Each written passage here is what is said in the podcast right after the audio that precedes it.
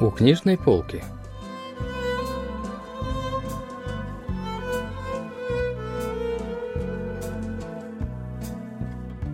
Рассказ «Рука» писательницы Че Чон Хua.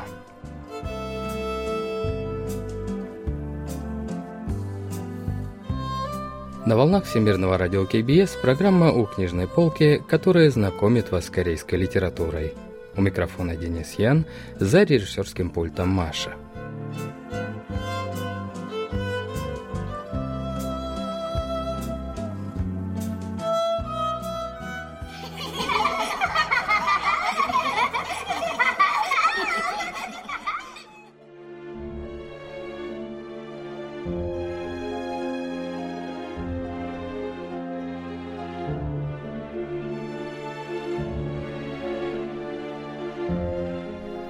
Рассказ писательницы Чеджон Харука был опубликован в 2018 году.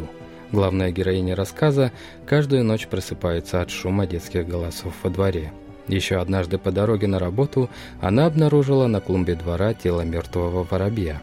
Ей захотелось похоронить его, но она не смогла этого сделать, так как спешила на работу. Девушка продолжала думать о воробье и во время совещания, и во время обеда. Она ломала голову, кто мог совершить такой ужасный поступок. Может, дети? Но вряд ли это были они. Потом она вспомнила об одном мужчине.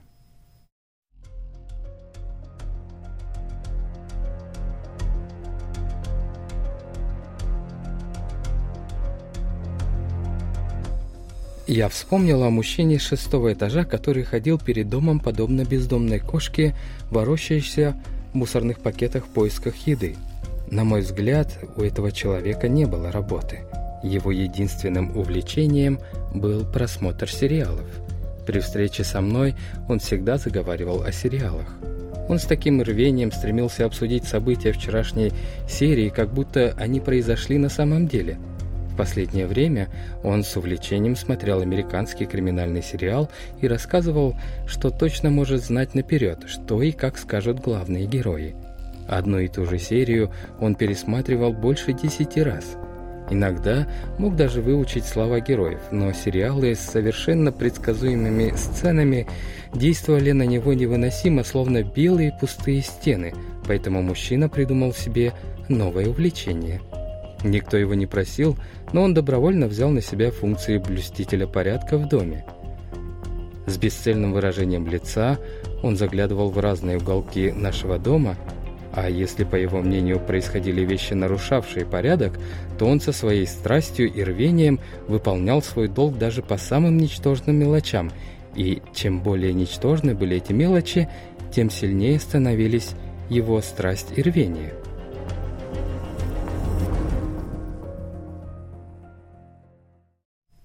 В тот вечер мужчина шестого этажа стоял рассерженным перед домом. Кто-то выбросил мусор не в специальном пакете – по любой причине он всегда грозился поймать нарушителей порядка. Видел ли он воробья? А если видел, то, наверное, задумался, в какой из мусорных пакетов нужно положить мертвую птицу. Какое-то время такими мыслями была занята голова героини, но потом она вспомнила о своем коллеге по фамилии Пак. Они близко общались, но однажды он бесследно исчез. Героиня была поражена этим случаем. Прошло уже две недели, но девушка по-прежнему думала, а что бы посоветовал ей Пак в конкретных проблемных ситуациях. Он исчез, нанеся большой ущерб компании, но героине все равно не нравилось, когда люди плохо говорили о Паке. Ей казалось, что он все-таки довольно неплохой человек. На место Пака пришел новый сотрудник по фамилии Ха.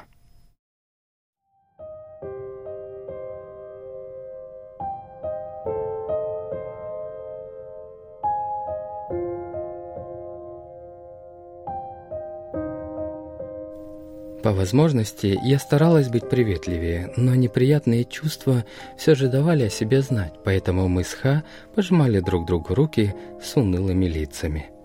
Мы оба расплывались в улыбке, приподнимая уголки губ, но наши взгляды блуждали в воздухе, а вытянутые друг к другу руки походили на шарниры с расслабленными болтами. Он занял место рядом со мной, так как пришел на смену Паку – И как бы я ни старалась не смотреть его сторону, его руки постоянно попадали в поле моего зрения. Пока я составляла рассадку для мероприятия на следующей неделе, мои нервы были поглощены движением рук Ха. Каждые 15 минут он наносил на руки крем из 330-миллилитрового тюбика, стоявшего на столе. Стоило мне, наконец, сконцентрироваться на работе, как он брал в руки крем, как будто подошло точное время. Казалось, что меня пытают странным способом. Через неделю Ха начал возражать. Он сказал, что Пак работал не так уж и эффективно. Через несколько дней он заговорил по-другому.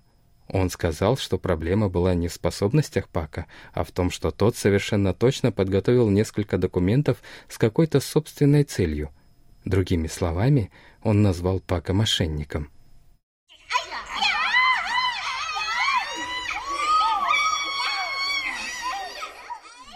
Героиня заметила изменения в поведении детей. Они вели себя слишком возбужденно, постоянно кричали, лишая ее самообладания. Девушка уже была встала в порыве прогнать шумных детей, но вдруг все нестерпимые голоса исчезли.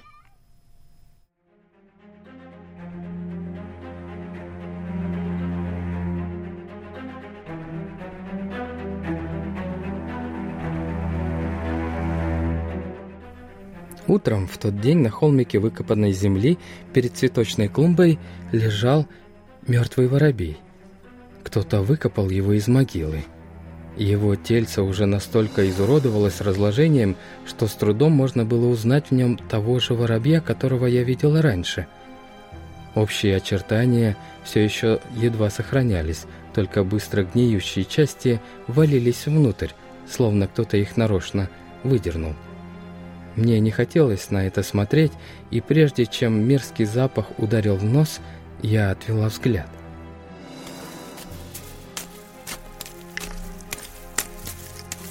Я сорвала с дерева ветку и стала копать.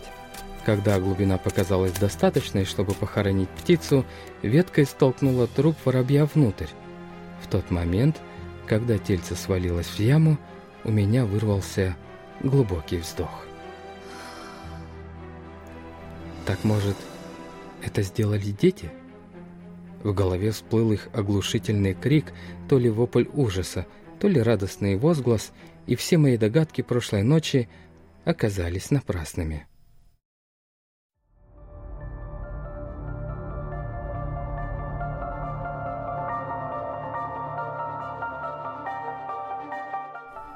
Дети разрыли землю чем-то вроде деревянной палки и вытащили разлагающийся труп воробья. Они убедились в том, что это был тот самый воробей, которого мы похоронили позавчера и который когда-то сидел на проводах порхал над пустырем и испугались. Должно быть, с криками они убежали отсюда.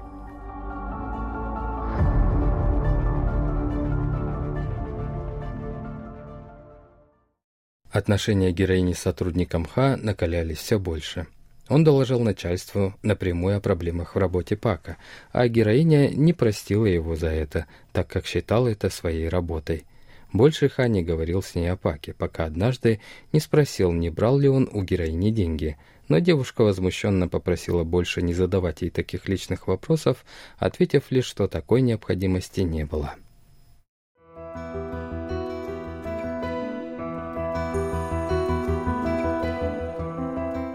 Мне не нравилось, что люди плохо говорили о Паке. Особенно трудно было слышать о проблемах, которые люди видели в его характере.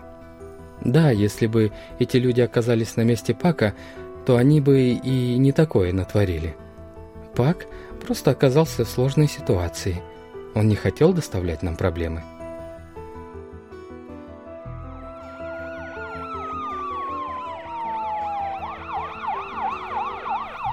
Героиня проснулась от звука полицейской сирены.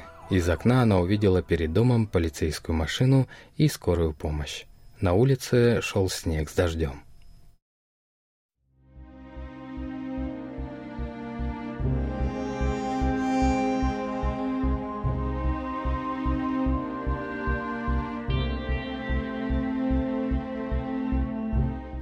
Вскоре кого-то вынесли на носилках, накрытой белой тканью.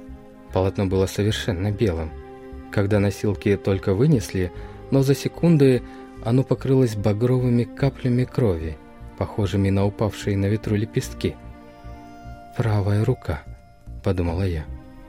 Кровавые потеки начали пропитывать ткань в том месте, где у лежащего человека должна быть правая рука.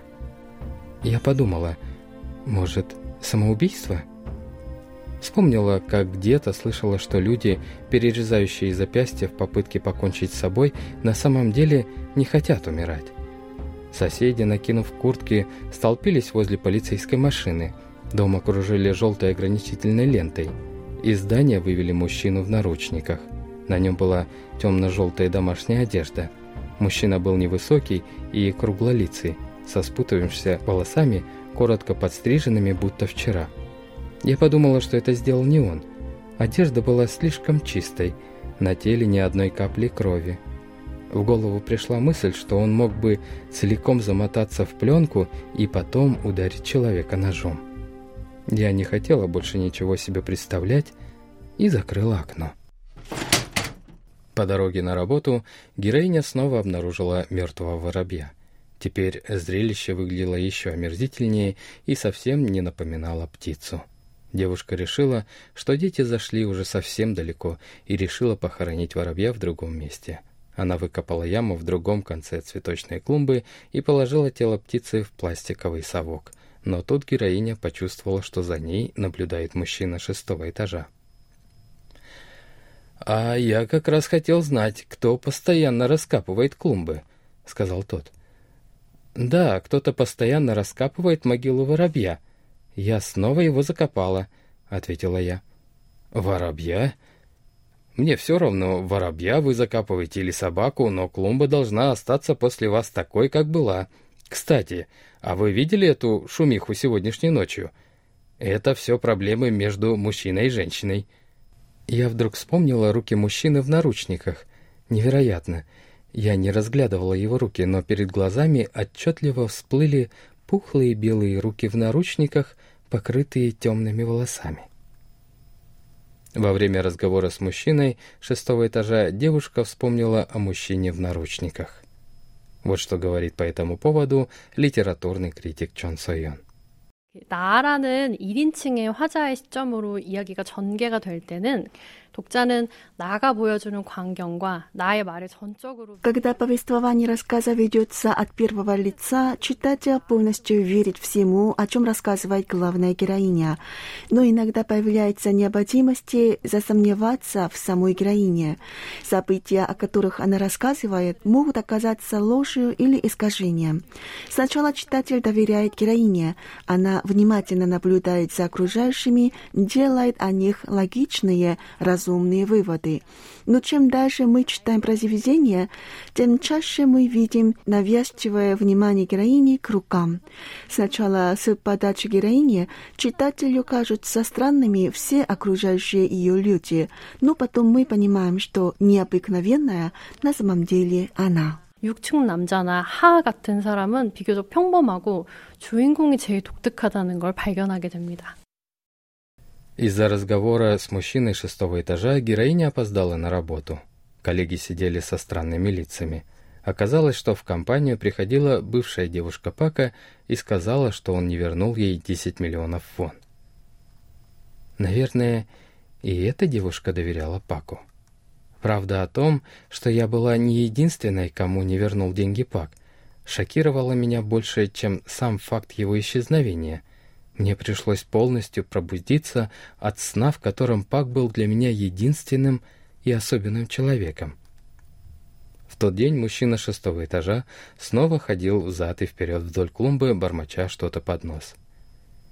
«Я видел кое-что странное на клумбе», — сказал он. «Разве это не воробей?» — переспросила я. «Я тоже видела недавно мертвого воробья. Вот на том месте». «Воробья? Это был не воробей. Кто-то закопал в землю руку», — ответил мужчина.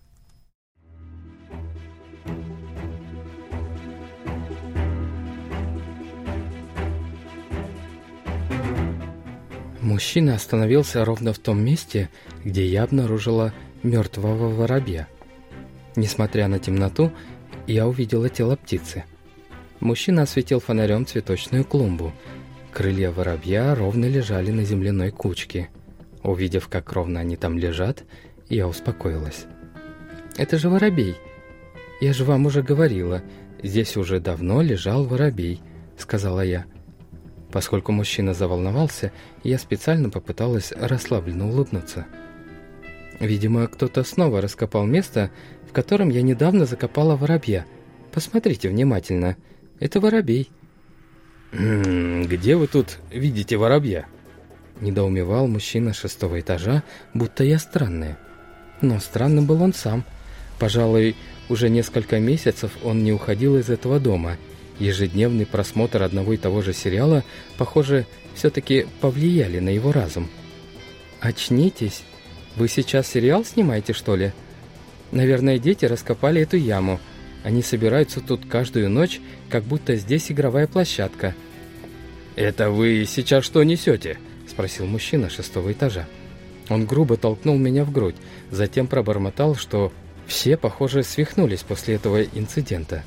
Плюнул на землю и, даже не попрощавшись, исчез, шаркая тапочками. Он прихрамывал, немного заваливаясь на левую сторону.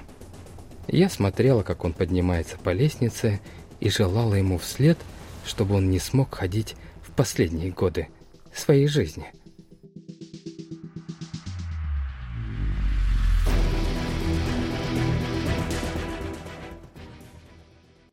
Вот что говорит о произведении литературный критик Чон Сойон. 나는 그 참사라고 분명하게 믿고 있었는데 6층 남자가 그게 손이라고 확인을 시켜줬죠. Главная героиня была уверена, что видит воробья, но мужчина с шестого этажа объяснил, что это рука. Можно подумать, что героиня страдает паранойей или патологической ложью, что вводит читателя в замешательство. Сложно понять, кто говорит неправду, героиня или мужчина шестого этажа. Каждый смотрит на мир своими глазами и иногда может неправильно понимать других или окружающий мир. Думаю, что это и есть и послание автора. Становится понятно, что тело воробья — это на самом деле рука. Но что с ней сделали и кто ее закопал в землю, все равно непонятно. Здесь могут быть разные предположения. Мне кажется, что преступницей может быть и сама героиня. Ей постоянно видятся странные сцены. Сама рука может принадлежать и Паку. Возможно, героиню связывали с ним не только женишные, но и любовные отношения. Почувствовав себя преданной, героиня могла решить разделаться с Паком, хотя и другие варианты развития событий тоже возможны. 관계에 놓였던 것 같기도 하고 그런 상황에서 주인공이 배신감을 느끼고 박을 처리한 것은 아닐까 그런 추정을 해볼 수도 있죠. 물론 다른 가능성도 있습니다.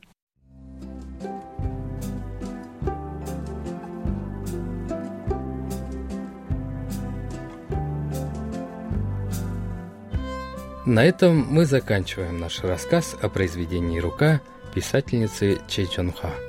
Спасибо за внимание и до встречи в следующий вторник.